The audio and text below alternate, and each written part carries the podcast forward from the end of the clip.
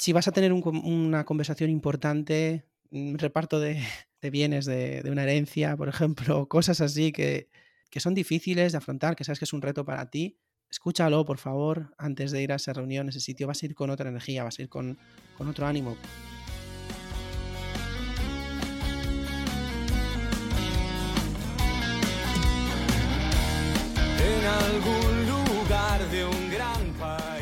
Muy buenas a todo el mundo, soy Adrián Susudio y esto es Charlando con Libros. Hoy vamos a hablar de un libro muy especial, Comunicación no violenta, un lenguaje de vida, de Marshall Rosenberg.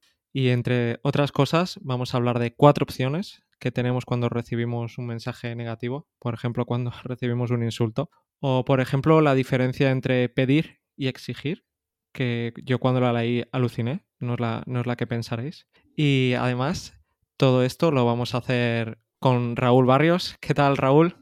¿Qué tal? Buenos días, Adrián. Un placer conocerte, por fin estar contigo y con tus oyentes. Si os suena Raúl y su voz, es porque participó en varios podcasts de Píldoras del Conocimiento de Fernando, que desde aquí le mandamos un saludo, porque sabemos que siempre nos escucha. Un abrazo, Fernando.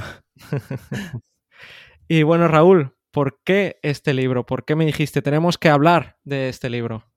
Em, pues hay algunos libros ¿no? en tu biblioteca, en tu memoria, que son manuales de vida. Que es muy difícil decir eso de un libro, ¿no? Porque hmm. ¿no? la verdad cada uno la puede interpretar muy a su manera, pero este libro es un manual de vida, ¿no? El mismo autor lo dice, ¿vale? Es un libro que os va a enseñar muchas cosas, prometido, ¿vale? Para el que quiera leerlo, ¿verdad? Hmm. A ver, es un libro que se ha aplicado mucho, o sea, se, aplica mucho, se ha utilizado en muchas guerras, en, tensiones, tanto en problemas étnicos, religiosos, políticos, o sea, en Israel el, escritor eh, fue allí a aplicarlo con éxito en Palestina, en Nigeria, en Ruanda, en Sierra Leona. O sea, es, un libro que va más allá, que ah, también hay que avisar que es muy, muy difícil de aplicar. Para mí no es difícil de entender, pero de aplicar requiere mucho esfuerzo. O sea, si lo intentáis y, fracasáis las primeras veces, o muchas veces, muchas veces. Eh, no os frustréis, porque a mí me ha pasado, yo estoy en ello completamente. Eh, para mí es muy, muy difícil, pero a la vez es muy bueno. Y bueno, la base es que todos mm, comunicamos de una forma violenta. Esa es la idea. De una forma violenta pasiva. No es la violencia que, nosotros pensamos, ¿no? Sí, cuando uno piensa en violencia es alguien golpeando a alguien, ¿no? O un insulto, o una pareja discutiendo. Pero aquí es como, ojo, que es que tu lenguaje de base ya es violento. Entonces, mirar esto ya es el primer objetivo que tenemos todos, ¿no? El de, el de vernos a nosotros mismos y, poder decir, oye, pues, ¿cómo es mi lenguaje? ¿Cómo está afectando a mis relaciones? De hecho, yo me acuerdo hace cuatro años eh, o cinco, bueno, no me acuerdo bien. No sé si te acuerdas del vídeo de es una charla TED donde explicaba que habían seguido a 90 personas la vida, pero nos explicaban en la charla TED, que no me acuerdo del, autor, que habían descubierto cuál era la clave de ser feliz en la vida. Y explicaba que todos en su juventud escribían que pensaban que sería el dinero, el éxito profesional, tener eh, una familia amplia, mm. etcétera, etcétera, ¿no? Hacer tus hobbies. Y al final, a los 90 años del estudio, ¿eh? revisando todo, lo que vieron en las entrevistas era que la felicidad de las personas dependía sobre todo de la calidad de las relaciones que tenían. Y ese, ese vídeo me marcó. Y digo, ¿cómo puedo mejorar mis relaciones con la gente que me rodea? Pues este es un libro que te va a ayudar a eso. Principalmente, comunicación no violenta significa comunicación para mejorar mi relación con la gente que me rodea. Llaman comunicación para la paz, comunicación para X, pero es pensar en, eh, dejar de pensar en cómo conseguir lo que quiero, que es básicamente cómo nos comunicamos, porque yo quiero algo de ti, tú algo de mí, y vemos si estamos de acuerdo, ¿no? Si tenemos suficiente empatía, por lo menos lo vemos, pero no es eso. Se trata de cómo mejorar la relación que tengo contigo y ver qué surge a través de eso. Los dos lados, de hecho, saber comunicarse mejor lo que tú quieres No significa dejar de lado lo que tú quieres, pero a la vez también entender a la otra parte. De hecho, Gandhi eh, decía que la violencia pasiva, es decir, la de vía la comunicación, era el combustible para luego la violencia física. Está en todos lados, ¿no? Está la, la- la- la violencia pasiva. Cuando hablamos de violencia pasiva, ¿a qué, a qué te refieres, Adrián? O sea, nos referimos a, a este lenguaje pasivo-agresivo, Por ejemplo, sí. ¿no? Por Y, ejemplo, y más tú- allá. Ahora, ahora hablaremos de, de todo lo, de todo lo que significa, que es, es- es mucho más. Ahora cuando vamos a hablar de todos los pasos o fases de esta comunicación que plantea Marshall y, y iremos entendiéndolo. Me gusta también que se basa en, en valores muy importantes que ya hemos comunicado, en, que ya hemos hablado de ello en otro podcast con Abraham sobre el sutil arte de que casi todo te importe una mierda, en, en valores como el amor, como el respeto, comprensión, agradecimiento o interés por los demás. Y, y también lo que decía, que, que es un libro que ayuda a expresarnos a nosotros con claridad y sinceridad, pero a la vez eh, haciendo que nosotros hagamos una escucha activa. Y vamos ya, Raúl, si quieres, a- al primer paso, al primer bloque, que sería el de la observación. Básicamente es ser asertivo, ¿verdad? Es como decir la realidad tal cual es, Sin poner etiquetas, sí. sin poner etiquetas. Gran parte de la dificultad de, de- de nuestra comunicación es que nos hemos aprendido a comunicarnos desde el juicio, Mm, desde lo que está bien y lo que está mal. Es lo que nos sirve a nosotros para vivir, porque realmente para sobrevivir hemos necesitado ver qué nos acerca al placer o qué nos acerca a nuestros objetivos y ver qué nos qué queremos alejarnos de ello, ¿no? Entonces tenemos que estar clasificando constantemente qué es bueno y malo Sí. y lo hacemos con los demás y con, con todo, ¿no? Entonces, el, el tener esa capacidad de observar y poder no emitir juicios a la hora de hablar de algo importante para ti con otra persona es fundamental. Mm. Es eh, sabiduría es observar sin evaluar. Si le dices a alguien, siempre estás a la defensiva. No es lo mismo que decir, cuando te hablo sobre tu madre, te pones a la defensiva. Poner etiquetas, que al final es juzgar, es, es totalmente un fallo. Para una persona a lo mejor eres un detallista, pero para otra persona eres un pesado. ¿No? Para una persona eh, dice, esta persona es un, egoísta, pero la otra persona a lo mejor siente y dice, soy eh, un- una persona independiente. ¿Cuál es la diferencia? Estar juzgando. Entonces, lo inteligente y a la vez difícil es no hacerlo. Y, y lo relacionaba, como te decía, con la capacidad de atención, ¿no? Con, digamos de alguna manera, estar presente. ¿sí? Si yo no estoy presente, mi cerebro va mucho más rápido que yo, mi sistema nervioso quiere protegerme y lo que hace es juzgar. Pero es Sistema mucho- 1 de Kahneman, ¿no? Sí. Sí, total, ¿no? Entonces, ese tiempo, ese espacio, ¿no? Que hablaba Kahneman, en el que yo eh, vivo la experiencia y luego reacciono, ese es el tiempo de la presencia, ¿no? Y eh, para mí esto está, eh, es- hay que entrenarlo, es una capacidad que todos tenemos, hay que entrenarla y es en base a meditación, observación, contemplación, verse a uno mismo, etcétera. Cada uno ya, supongo que aquí hay muchos libros que hablan de esto. Pero si quieres, eh, pasamos a la- al siguiente punto, al de Vale. sentimiento. eh, lo que nos proponen en este libro es explicar cómo nos sentimos, que es algo bastante más difícil de lo que parece, ¿no? Sí. Entonces hablar de los sentimientos es complicado. De hecho, en el libro eh, nos ponen una serie de sentimientos para que tú los leas. Cuando lo leáis, que lo vais a leer seguro, eh, vais a poder ver todos los sentimientos, vais a poder reflexionar sobre ellos, ¿no? Decir, oye, pues es que esta palabra no la uso nunca. Al final, si tú quieres hacer una lista de, de sentimientos, probablemente pues, te salgan poquitos. Y, y- y por qué y cómo, cómo aprender a hablar de sentimientos es, es difícil, ¿no? Porque normalmente cuando nos preguntan cómo te sientes, pues decimos, estoy bien, estoy bien o estoy mal, pero es que no estás diciendo realmente cómo te sientes. Puedes decir, estoy relajado ahora mismo, estoy ilusionado o estoy descansado. Sí, sí. Es- O también cuando le dice, dices, por ejemplo, no sirvo para nada. Ahí no estás realmente expresando bien un sentimiento. El en el fondo, a lo mejor, lo que te sientes es cabreado o frustrado, ¿no? O en vez de decir eso, dice, pues ahora mismo me siento triste, ¿no? O decir a otra persona, no me quieres. No.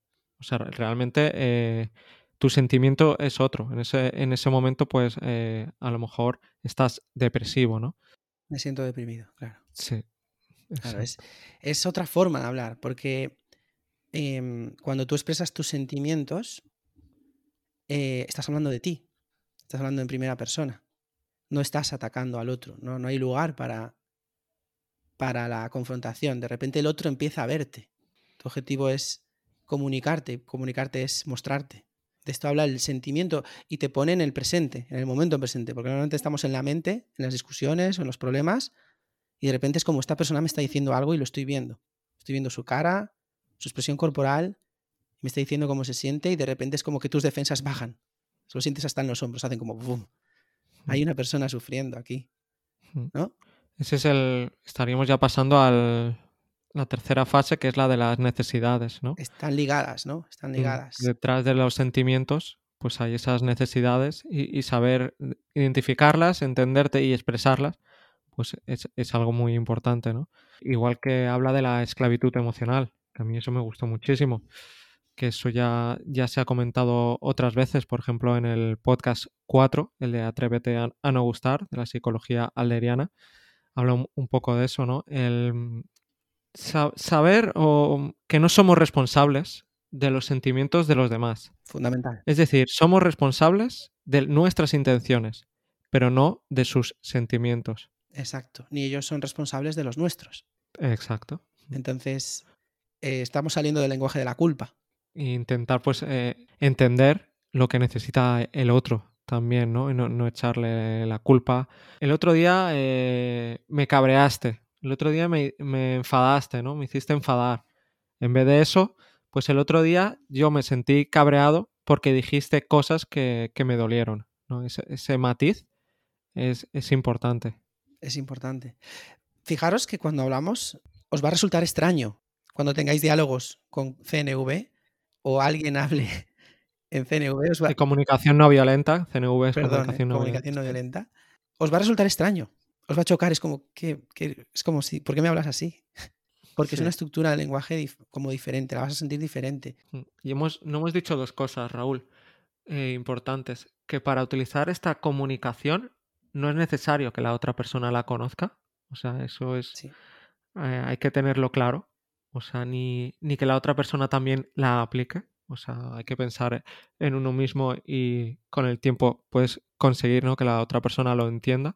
Y además, eh, el libro, al final de cada capítulo, tiene unos test que son muy buenos para ver si lo has entendido y un poco cómo aplicarlo. Que, que eso también me gustó mucho de- del libro. Sí, pero recordar siempre, y esto lo voy a volver a decir, igual lo digo otra vez más, que es un lenguaje para, no para lograr llegar a un acuerdo, ni siquiera es para eso, ¿eh? es para mejorar tus relaciones con los demás. Y a Sí. partir de ahí vas a poder crear cosas nuevas. A mí es un libro que.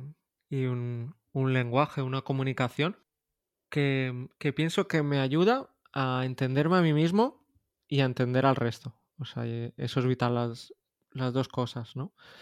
Y, y si quieres puedes, puedes comentar las cuatro opciones que tenemos, Raúl, cuando alguien nos insulta o nos da un mensaje negativo, como por ejemplo dice, eres un egocéntrico, Raúl. Sí, ¿no? ¿Qué, qué cuatro opciones tenemos? pues lo que solemos hacer es, primero, pues hay gente que lo acepta, ¿no? Pues eso, mira, Mm. pues soy un egocéntrico, déjame en paz, ¿vale? ¿No? Nos, nos Sí. puede generar dolor y frustración, ¿no? Mm. Lo otro es la defensa, ¿no? Culpar al otro. Ah, el no, aquí el egoísta eres tú, ¿sí? O decir otra cosa, ¿no? Otro argumento. O- Pues tú el otro, el Ya. otro día. eh, Pues tú eres un- lo que sea, ¿no? Tenemos, en eso tenemos práctica. Eh, Sí. luego podemos, pues, em, un poco lo que se está empezando a plantear aquí es como percibir nuestros sentimientos y necesidades. ¿no? Mm. Esto es justo de lo que estabas hablando tú ahora, ¿no? Me siento enfadado, me siento con ira cuando me dices eso, porque me gustaría que vieras pues todo el esfuerzo que estoy haciendo por, por tener tus preferencias. Entonces estás hablando de cómo te sientes. Y justo de lo que hablabas tú, ¿no? De cómo me siento. Y, y por último, y cuatro, es percibir los sentimientos y necesidades de la otra persona. Mm. Esa es la, la opción, yo- creo que la, la mejor opción, ¿no? Sí. Y es, es como, bueno, mejor. mm, ahí volvemos a juzgar. ¿Vale? Recordemos que aquí cada uno estamos en nuestro camino de vida, en nuestro momento de vida. Tendremos días mejores, días peores. Y a mí con el 3 ya me valdría, a veces. A veces sí, A menudo. pero me, gusta que el, que el 4 es un paso más allá y darte cuenta la responsabilidad, ¿no? Que, que en, en el 3, pues dices, me siento enfadado, tal, pero eh, estás, el insulto te lo estás trasladando a ti mismo. En cambio, en el 4, tú no te sientes ofendido, ¿no? La opción 4, que, es, que sería decir, eh, pues te sientes eh, enfadado porque necesitas que, que lo que tú quieres, que tus preferencias se tengan en cuenta. Ahí tú te has dejado a, a- a- ti, no te has ofendido, el insulto te, ha resbalado, ¿no? Lo que dicen, me entra por un oído y me sale por otro, pero en, la, en el buen sentido. Y esa opción es la mejor, pero, pero, es- pero es muy difícil. Entonces, lo que dices tú, con, con el 3 ya es un gran logro, ¿no? Es un gran logro. Pero es que en el 4 es como que mm, tú no estás en modo defensa. Tú ya has entrado Exacto. con no tengo por qué defenderme. Mm. No tengo por qué. O sea, voy a hablar con una persona, pase lo que pase, no tengo por qué defenderme. Estás en Mm. modo explorador. Te has hecho un trabajo interno propio muy importante ya lo tienes hecho ese trabajo, ¿no? Y esa, esa seguridad, ¿no? Y entonces te, te lleva sí, al, al modo que dices tú de, de ver la otra persona y ver por, por qué te insulta, ¿no? Y, y el insulto, ¿no? Si te insulta a esa persona es porque esa persona tiene, tiene algún problema, ¿no? Sí, yo en este punto pues mm, me voy a atrever a compartir algo más personal, ¿vale? Que fue, digamos, la, la conversación más difícil que he tenido en mi vida. Yo hace, eh, desde junio, estoy divorciado y justo tuve la suerte de empezar a, a leer este libro en ese momento tan difícil, donde hay mucho sufrimiento, hay muchos miedos. Sí. Y yo tuve la suerte de, de poder sentarme delante de mi expareja, exmujer, y, y decir no voy a defenderme. Pero eso no significa dejar que te machaquen y que te destruyan. No, Eso no. significa. Lo que, lo que está significando es que no voy a atacar. Lo que estoy significando es que, como en este cuarto punto decíamos, voy a ser lo, su- lo suficientemente curioso para, para que ir navegando en los sentimientos de la otra persona y que consiga expresarse. Y que consiga expresar sus sentimientos, sus necesidades. Y en toda esa expresión va a haber mucha violencia. La va a haber. Y lo conseguí, tuve mucha suerte. Para eso hay que tener tiempo. Es otra de las cosas que nos falta en la vida. Y energía mental también, que esas tiempo y energía, porque llega un punto del día que, que ya estás agotado y ya vas en, Tienes que sí, estar en en, piloto automático en tu y punto. esfuerzo. Tienes que Mm, estar. Yo tuve suerte ese día, estaba bien, estaba mm. centradito. Em, Sí, me- y me dijiste que, que tu e- expareja pues lo, lo agradeció, ¿no? fue, un, fue un punto de inflexión.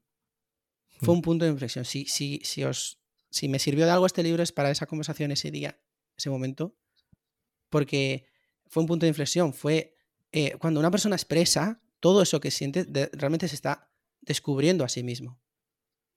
Porque tú lo dijiste con la pregunta, ¿te sientes con ira porque necesitas que tus preferencias se tengan en cuenta? Y la otra persona te va a decir, sí, siento eso y sigue expresando. Entonces, cuando sigue expresando, o, te- o te Se dice abre, no, sí. o te dice no, no es eso, no es ira, es decepción. Me has, Claro. me siento, bueno, no, me has decepcionado, te dice, ¿no? El lenguaje de la culpa. Sí. Exacto. tú en tu cerebro que- es, vale, se siente decepcionada. Exacto. ¿no? sí. Y entonces ya no te lo tomas como algo personal, sino que esa persona se siente decepcionada por ese punto y ese otro punto que desde su percepción lo, lo ha visto así, aunque a lo mejor tú querías que no fuera así. Y, y Sí. entonces, esto es algo para mí muy importante porque normalmente cuando tú, en, nuestro, en, en mi forma de ver las cosas anterior, yo era el hombre arreglador. Yo quería ajustar los tornillos de mi ex. Lo tuyo y lo de los otros. ¿no? Claro. Quería ajustar eh, este tornillito y así ella va a funcionar mejor. No, ahora soy el hombre curioso que quiere eh, comprender la- el brutal eh, caos emocional que todos tenemos, ¿no? Que, cuando- sobre todo cuando no sabemos expresarnos. Y entonces, a través de que esa persona va expresándose, voy comprendiéndola y ella se comprende a sí misma. Y eso es sanador para la propia persona. Sí. Aceptar a la otra persona como es un poco, ¿no? Eso es muy difícil. Y con los hijos yo creo que es aún más difícil, ¿no? Bueno. Aceptar como son ellos. Y pensamos el gran poder que tenemos de educación y a veces pensamos que es mayor del, del real, ¿no? Al final cada se ve.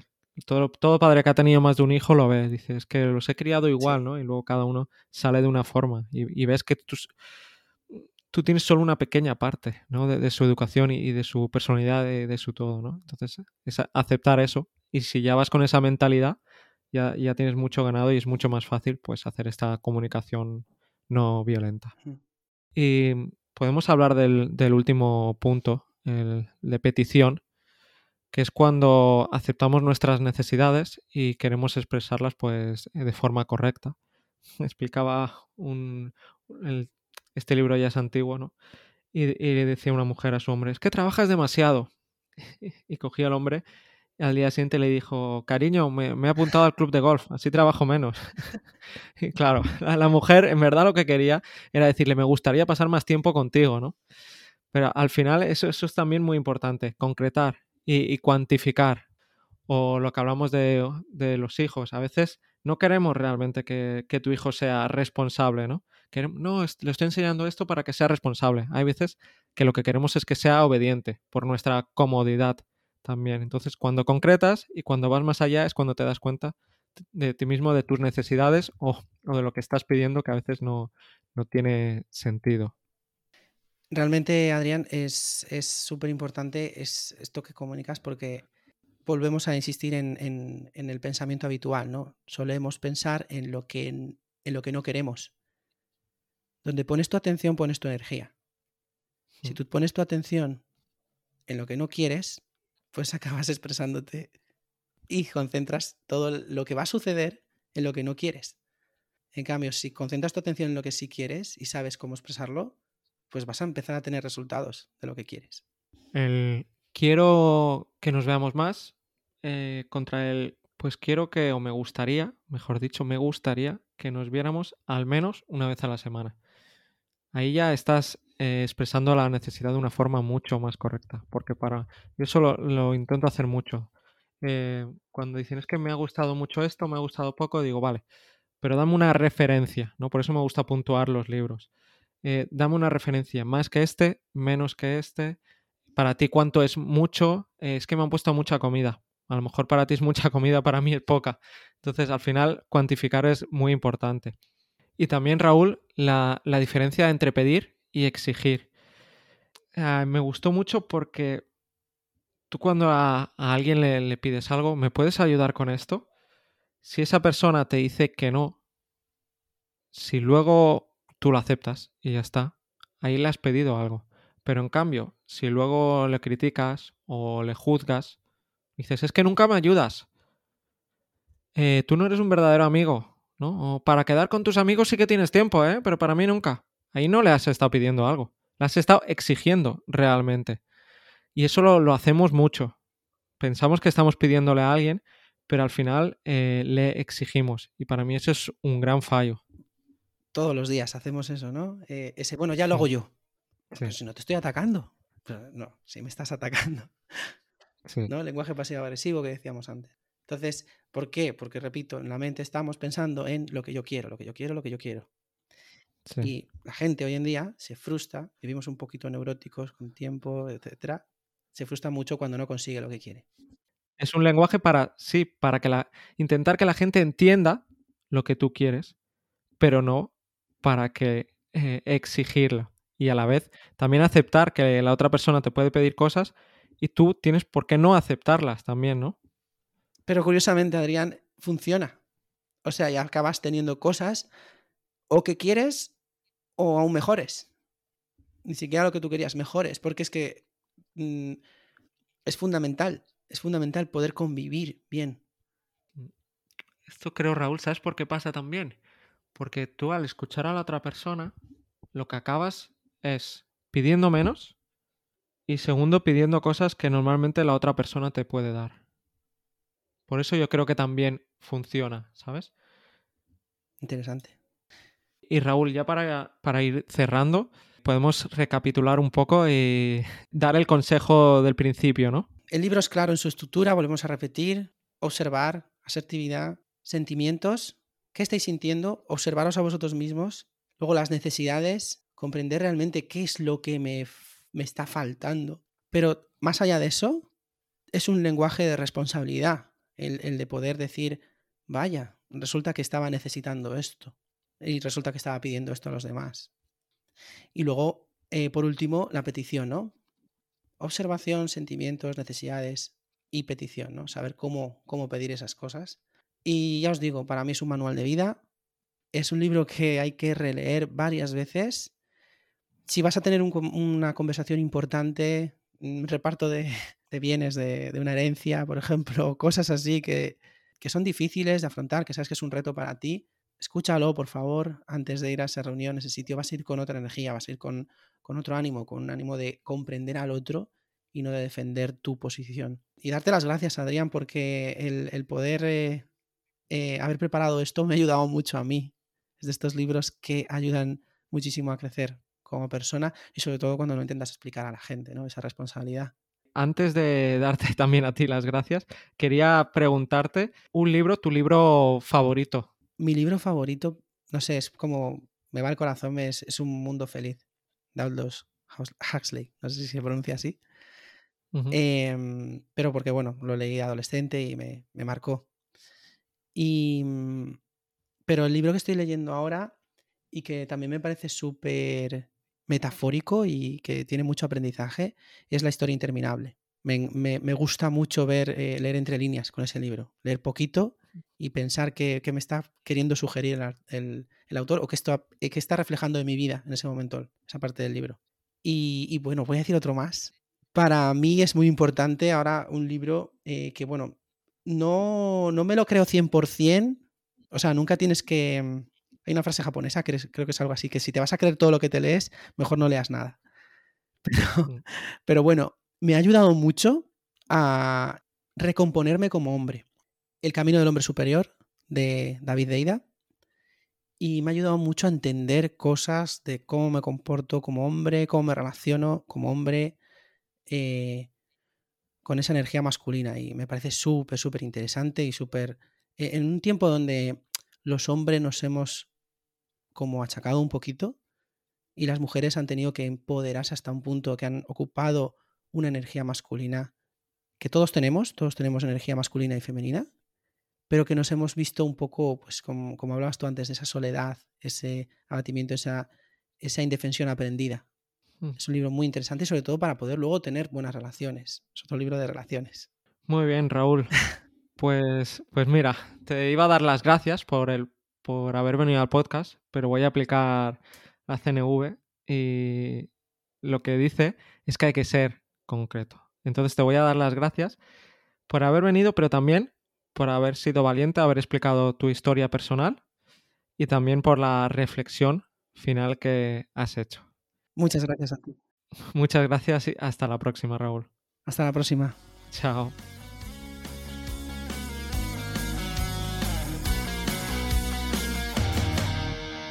Vaya pedazo de episodio, gracias a Raúl, ¿eh? Además es que se mojó muchísimo. Solo decir que ya está disponible un curso que he creado para que la gente lea más libros y descubra grandes libros como este que hemos comentado, libros que te cambian la vida. Con trucos no solo para leer más, sino para aprender y con una lista de libros muy buena y según tu nivel. También hay libros de psicología parecidos a este, así que si te ha gustado este episodio, seguro que te gusta el curso. Además, es un curso íntimo en el sentido de que, de que yo me abro muchísimo. No es un curso súper reglado como si fueras al colegio o a la universidad. No, no, no, no. Es otra cosa muy distinta. Si entras, lo verás. Lo dejo en las notas. Hasta la próxima.